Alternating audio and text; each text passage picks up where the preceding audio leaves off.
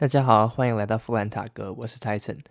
那这一集呢，就会是延续上礼拜讨论的主题，然后我们就进一步的来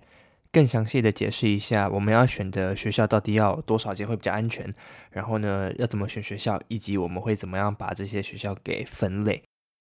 像上礼拜的话，我们有说到有 ED、EA 跟 RD 嘛，在 ED 的部分就是固定一间嘛。然后在 E A 的部分是，你可以去丢所有提供 E A 的学校，以及在 R D 的时候情形也是一样，你可以丢所有 R D 有的学校。那就以我个人经验而言，我先讲一下我们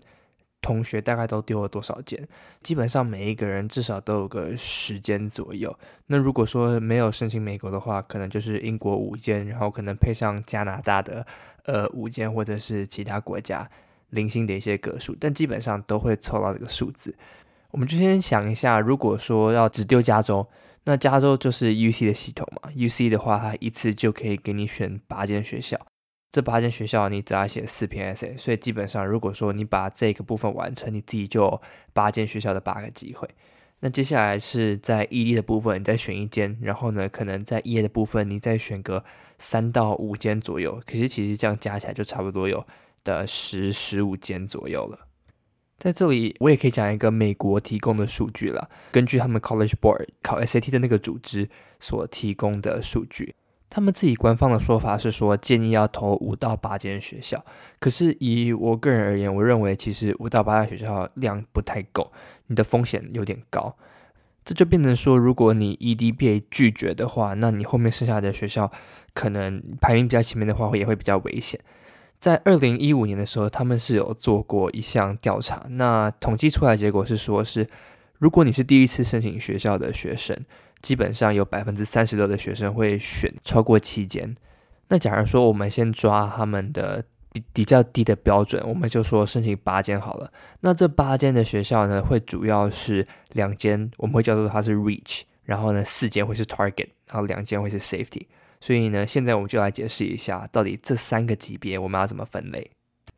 就用比较数据的方法来解释一下。第一个 Reach Score 的话，我们会称之它说是你有低于百分之二十五 percent 的录取率。在这里再做个假设，如果你成绩非常好，但是你去网络上面查，它的学校录取率可能这几年来就只有十十几趴，甚至个位数，我们也会把这样类型的学校叫做 Reach。如果换用 standardized test，比如说 SAT 跟 ACT 的标准来看的话，你的成绩一旦没有落到他们的平均分数以上的话，基本上上的机会是非常非常低的。只是因为疫情的关系啦，所以其实这个数字会有一些些调整。像我的同学，有些人是没有交 SAT 成绩，然后就上了非常不错的学校。虽然我们现在是以数据的方法来讲说我们要怎么归类，只是毕竟申请学校这一块看的不只是成绩，可能还有你的活动啊，你写的 essay，还有你平时的表现跟老师写的推荐信，像这么多的面向部分的话，我们也只能是稍微去做一个评估，就以这个比较简单的指标先来归类一下。再讲到第二个，什么叫做 target score？Target score 的话，我们会把它归列为你有百分之二十五到百分之七十五的机会可以被录取。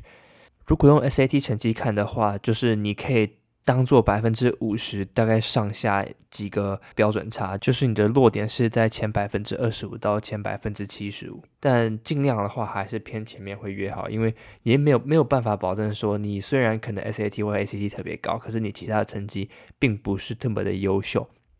这个部分你也会比较吃亏。只是以这个比较简单的方法来讲的话，等一下我也可以举一些例子，我们可以来讨论看看，说怎么样的学校到底落在哪一个位置上。好，那最后就会讲到的是 safe score。safe 的话会是我们说你有百分之七十五 percent 以上的机会你会被录取，而你的成绩也不需要再那么好，你的 SAT 可能也只需要是，比如说赢过百分之二十五的人。只是这个当然是有点。个人而言啊，我觉得有点太太安全，但毕竟你申请学校，就是我们说它是一个玄学嘛，你没有办法保证说你一定会上，或者是一定不会上，所以还是尽量的放一个 safe score 来保证说你就算没有申请到你想要的学校，你还是有地方可以去读，你可能可以先去到那个国家读完第一年之类的，然后再去 transfer 转到你想要更想要去的大学里面去。接下来我再来讲一下，我们该怎么样的去找到这些学校，以及去确认说这些学校对我们个人而言是哪一个等级。我先讲一下有哪一些网站可以看到美国的大学有哪一些，大家应该都会有听过，比如说 QS 的排名，或者是呃 US News 的排名。在这些排名上面，其实我们就可以看到说，大概每一个大学的落点会在哪里，他们的成绩吃重会是多少啊？还有 SAT 跟诶，一些科系的分排名会是多少？像用运用这些网站，其实我觉得就会蛮好的，去帮你辨别说你自己的位置大概在哪里。因为你可以透过它的排名，就抓大概上面几间学校，比如说十到二十名，或者是三十到四十名，是你的某一个区间段，然后再从那个区间段里面去选学校。虽然有些人会说这些排名可能就是不是那么的客观或标准，只是。我觉得还是一个蛮重要的指标，是你至少可以去了解，在这一个区间内，然后对比的学校有哪一些，或者是去看一下别人写的一些回馈或者是经验，再自己去评判一下那些标准。这一次我们就以 US News 排出来的 Best National University Ranking 来讲的话，好了，刚刚看了一下数据哈，我们先讲前三十名好了，前三十名的学校其实基本上录取率都不超过百分之二十。所以基本上，我们就可以把你所有在选在前三十名以内的学校叫做你的 reach。然后呢，进入到了可能三十几到四十这个阶段的话，也可以看到说有些学校它的录取率是偏高，可能有到五十到六十，但有些学校的录取率也是只有可能十七、十八而已。那这主要会是牵扯到那间学校有些是分科系，比如说我们就讲 UYUC 好了。UIUC 它的工程系是非常难进去的，然后在美国排名上也是非常前面，所以相对来讲，那个科系它的录取率就会非常低。如果你要申请 UIUC 的 Engineering 的话，那其实你就要把它当做你的 Reach，因为它真的没有那么好进。但是如果说是别的科系来讲的话，比如说 design 好了，那它相对来讲录取率就会比较高一点点，所以你就可以看到说为什么它有百分之六十的录取率，可是你去申请一些比较难的科系的时候，基本上也是很难很难有位置的。那接下来切割的位置差不多就会是在五十到六十名，五十到六十名的地方我们会叫它是 target，像是 University of Washington 啊，或者是 Syracuse。还有 University of Pittsburgh、Virginia Tech 这些的，那这些学校，我们说它排名虽然比较后面，然后一样是可能录取率会比较高，只是还是要看科系，科系很重要。然后在这个地方也会发现另外一个点，就比如说，呃，University of Washington，它在世界排名上其实是蛮前面的，但是在美国的排名上会是比较后面的。这几个原因也有可能会屈就于评分标准的不同。反正要记住，这些网站它主要的用途是让你了解到底美国有什么样的学校，可以再依据你要的要求去仔细的勘察你的科系以及这些学校的其他数据。我这里要再强调一下，是你一昧的去追求那些排名，我认为是完全没有必要的，因为你需要考量的不只是学校的排名，还有你适不适合那间学校。学校也会挑你，你也你也可以去挑学校。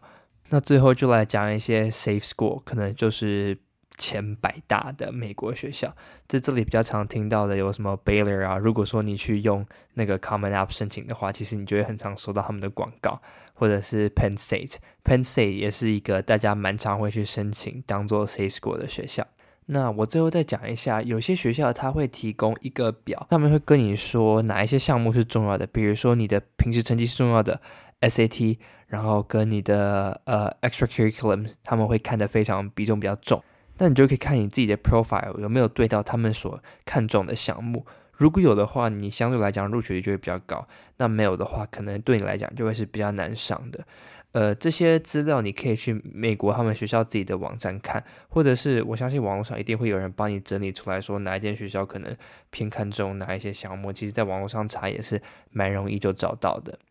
那还有一个是推荐性的部分，呃，推荐性有些学校看中，有些学校就是觉得还好。那依数据来讲的话，我们就大概知道它是十趴的考量率。当然，有些学校你如果说推荐人是一个，比如说一个教授，或是跟你合作非常久的老师，然后你们做什么 project，那个人写出来的推荐性分量也会比较具有参考价值，所以这也是大家需要去考量的。在以后的集数，我讲到大家申请学校要准备什么资料的时候，我们可以再来详细的讨论一下。那今天的主要就是讲到这个部分喽。如果说大家有任何问题的话，欢迎留言或者是直接诶在我们的 IG 上面，就是直接发问都没有关系，然后我就可以在下一集马上回复了大家。这样的模式我们也会持续进行下去，请大家敬请期待后续的内容吧。拜拜。